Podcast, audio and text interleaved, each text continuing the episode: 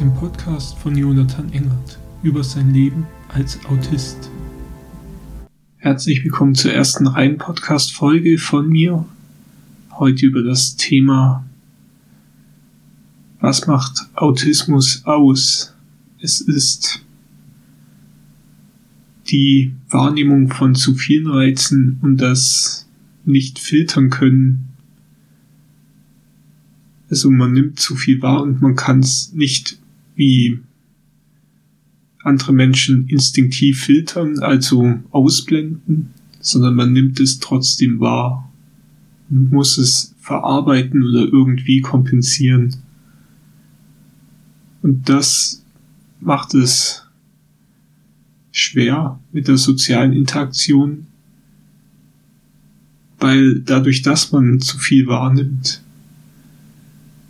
kann man sich nicht wie andere auf wenige Bereiche beschränken, also wie Spielen, Lernen oder ähnliches.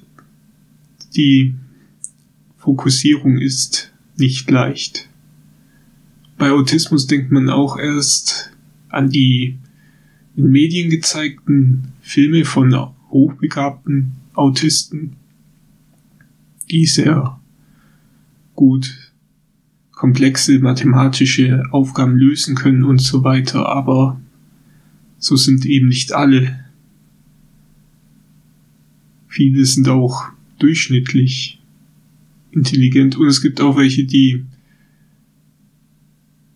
enorme Defizite haben, zum Beispiel auch gar nicht sprechen können oder ganz wenig. Das hatte ich jetzt nicht, wenn auch meine sprachlichen Defizite auch schwer waren. Aber ich konnte sprechen, nur ähm, ich habe eine sehr eigensinnige Art der Sprachnutzung gehabt, mit denen ich eher dazu neigte, andere Kinder in meinem Alter zu provozieren, obwohl ich es auch nicht mal unbedingt wollte, aber es war halt mein Versuch, mich irgendwie zu integrieren. Also ich wollte ja versuchen, die anderen zu verstehen und dabei habe ich experimentiert. Und das hat meistens nicht so geklappt, beziehungsweise es kam nicht so positiv an. Ich wurde dann schon als frech und unverschämt wahrgenommen, obwohl ich das ja gar nicht so wollte. Und das Motorische hatte ich auch sehr als Defizit, wie auch Schreiben. Handschriftliche Schreiben war bei mir sehr schwer. Da braucht es auch viel Geduld und Kraft, dass ich da besser wurde, aber ich kann immer noch nicht sonderlich gut lesbar handschriftlich schreiben. Also da ist wirklich am besten, wenn ich es am Computer schreibe. Aber die Defizite habe ich mit viel Geduld und Mühe von Familie und Lehrern und Therapeuten hinbekommen. Und wichtig ist, keinen Druck zu haben. Bei Druck kann die Defizite nochmal verschlimmern, weil daraus ein extremer Anpassungsdruck entsteht, bei dem ich ungewollt noch ähm, mehr Angststörung bekommen habe. Und soweit ich bisher erfahren habe, ist es auch bei anderen Autisten, die ich kenne, so unter Druck wird es eher eine negative Entwicklung als eine positive. Auch wenn es gut gemeint ist, aber Druck ist da sehr kontraproduktiv. Und ich hatte das Glück, dass ich mit sieben Jahren die Diagnose bekommen habe. Asperger-Autist heißt ja inzwischen jetzt auch, wird unter ASS geführt. Autismus Spektrumstörung heißt ASS ausgesprochen. Und das Glück hatte ich insoweit, weil 1998 war das jetzt nicht unbedingt so selbstverständlich, eine Diagnose so früh zu bekommen. Und es ist ja leider immer noch nicht so. Es gibt immer noch genügend Autisten und Autistinnen, die erst im Jugendalter oder gar als Erwachsene die Diagnose bekommen. Bei mir war es ein Zufall, dass in der Mutter-Kind-Klinik, in der ich war, einige Wochen lang, dass dort auch ein schon diagnostizierter Asperger-Autist war, wodurch der Psychologe, beziehungsweise ich glaube es war auch ein Psychiater, ja, ähm, dadurch zur Schlussfolgerung gekommen ist, dass wir uns sehr ähneln und er mir dann auch die Diagnose gegeben hat. Aufgrund der Ähnlichkeit. Die erste Vermutung, die man hatte, war vor der Diagnose ADHS, weil ich sehr hyperaktiv war. Wobei ich das eigentlich nur temporär war, aber das hat man jetzt eher nur in der Familie gesehen. Wenn ich woanders war, neigte ich halt unter Kindern entweder total zurückgezogen oder extrem hyperaktiv, dass ich in Redeschwallen ausgebrochen bin. Sprechen vielmehr schon leicht, nur meine Art zu sprechen war sehr belastend für andere, wenn nicht gar schon nervtötend. Aber es war mein einziger Versuch, mich irgendwie auszudrücken. Und ich wollte mich ja auch integrieren. Also daran hat es ja nicht gemangelt, dass ich mich jetzt nicht einfügen wollte, aber mir fiel das sehr schwer. Es hat viel Energie gekostet, die soziale Interaktion. Und am liebsten wollte ich für mich allein sein und äh, spielen mit mir selbst. Ich hatte, ich habe ja auch zwei Geschwister, aber auch da fiel es mir schwer, mit ihnen was anzufangen, weil es sehr viel Energie kostet, mit anderen etwas zusammen zu tun. Und das zeichnet Autismus aus, die soziale Interaktion, die kostet enorm viel Energie. Und ich hatte immer einen Fokus für seltsame Dinge. Also ich habe auch in Geräuschen Dinge assoziiert, die sonst niemand gehört hat. Beispielsweise beim Segen habe ich irgendwelche Melodien gehört, rausgehört oder irgendwelche Zischlaute, die mit menschlichen Stimmen verbunden, was schon etwas Irritation ausgelöst hat, wenn ich versucht habe, es jemandem, einem Erwachsenen zu erklären. Bei Gleichaltrigen war es dann schon eher äh, Sport, den ich abbekommen habe. Und das macht's aus mit der Wahrnehmung und dass sehr viele wahrnehmen von Geräuschen und sehen und riechen, schmecken. Vor allem in der Stadt. Also ein, das war für mich schon immer grausam, in eine Stadt zu gehen. Auch wenn es nur irgendwas Leichtes zum Einkaufen ist, es waren so unglaublich viele Geräusche. Ich bin ja froh, dass ich wirklich in keiner Großstadt aufgewachsen bin. Ich bin ja in einer so 30.000 Einwohnerstadt. Früher war es vielleicht noch unter 30.000. Noch die Geburtsstadt, gut, die war etwas größer, aber jetzt auch nicht so viel. Und darüber bin ich schon mal froh, weil die, eine richtige Großstadt hätte vielleicht dann noch mehr Angststörungen verursacht. Und ich hatte schon viele Angststörungen damals.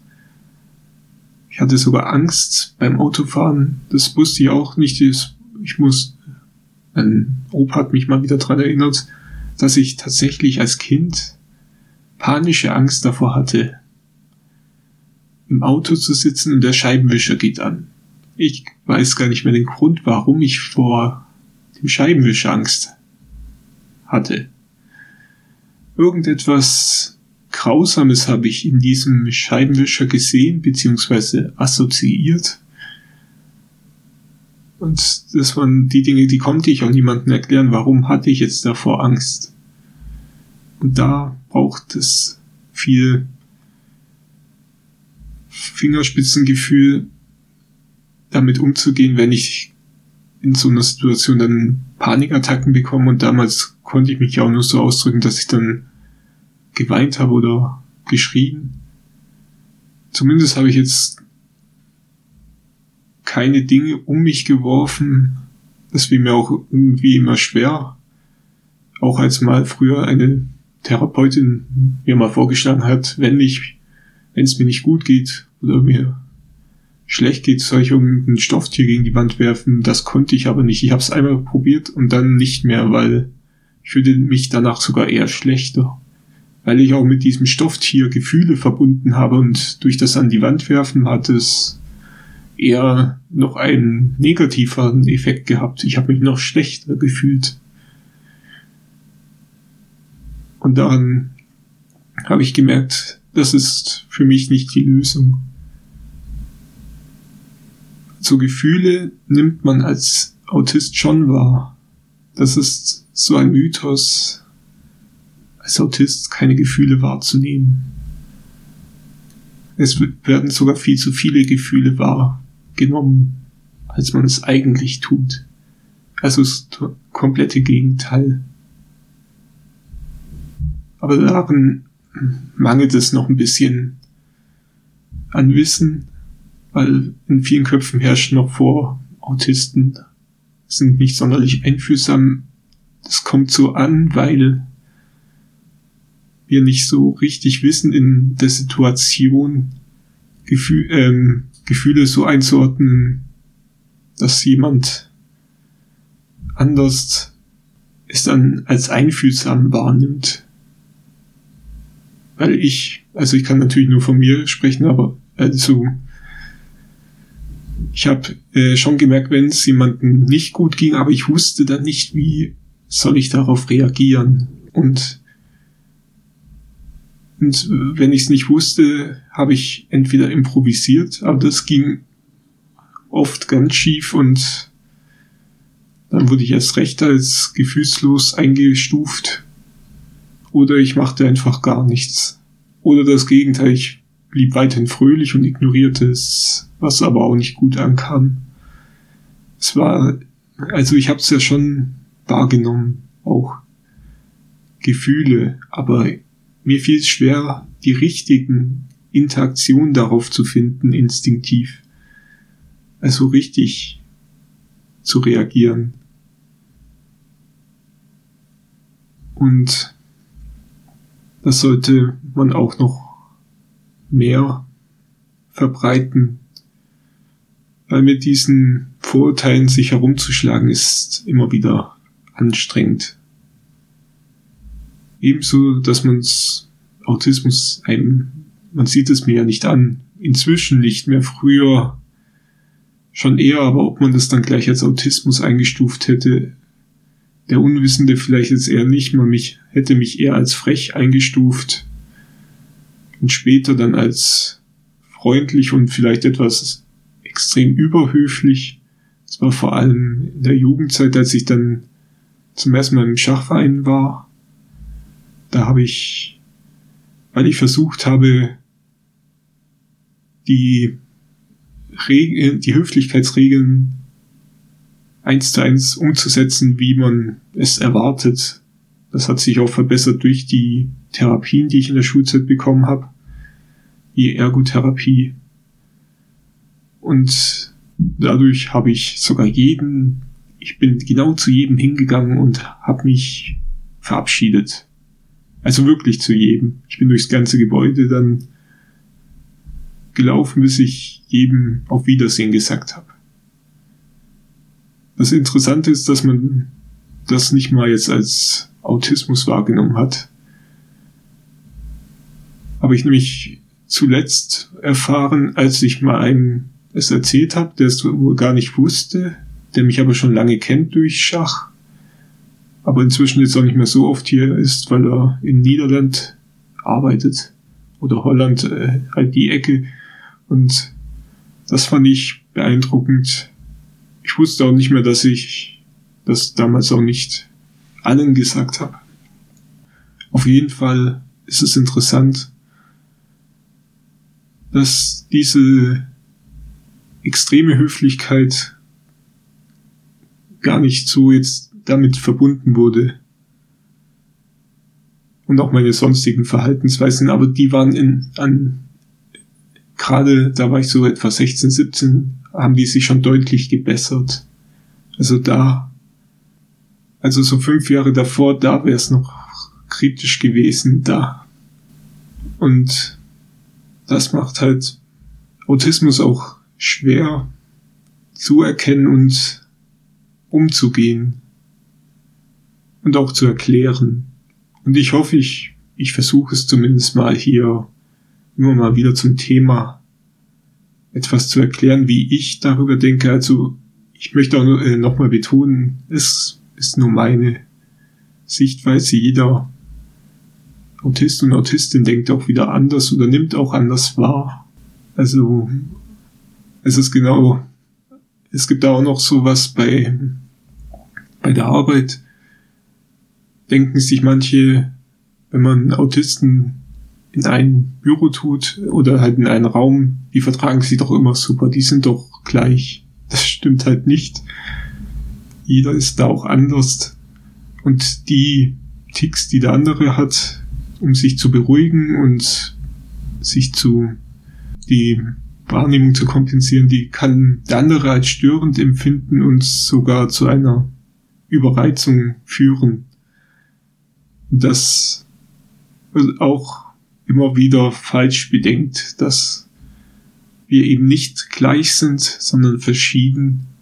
Aber das, was wir gemeinsam haben, ist die extreme Wahrnehmung der Welt. Und das Problem soziale Interaktion und Kommunikation richtig äh, zu verstehen, wie zumindest so wie Nicht-Autisten es haben wollen und wahrnehmen möchten oder auch nur wahrnehmen können. Wie zum Beispiel auch mündliche Befehle habe ich immer wieder total falsch verstanden, weil sie einfach mehrdeutig sind. Auch bei der Arbeit merke ich es immer wieder, auch wenn ich ja inzwischen besser kann, so habe ich immer wieder doch Probleme, es jetzt einzuordnen, wie es gemeint ist, wie wenn mir jemand auf den Zettel schreibt, rausstellen.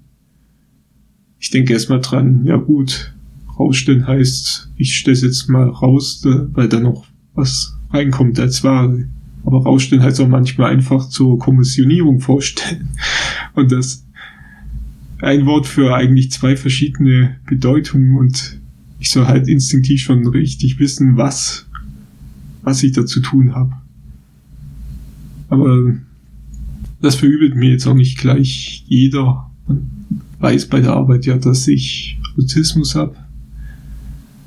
Wenn auch immer wieder das schwierig ist, dann zu verstehen, dass man ja selbst sich hätte genauer ausdrücken sollen, um dieses Missverständnis zu vermeiden. Also ich hoffe, die erste reine Podcast-Folge hat euch gefallen. Ich wünsche euch noch einen schönen Abend oder je nachdem, welche Tageszeit gerade ist. Bis dann.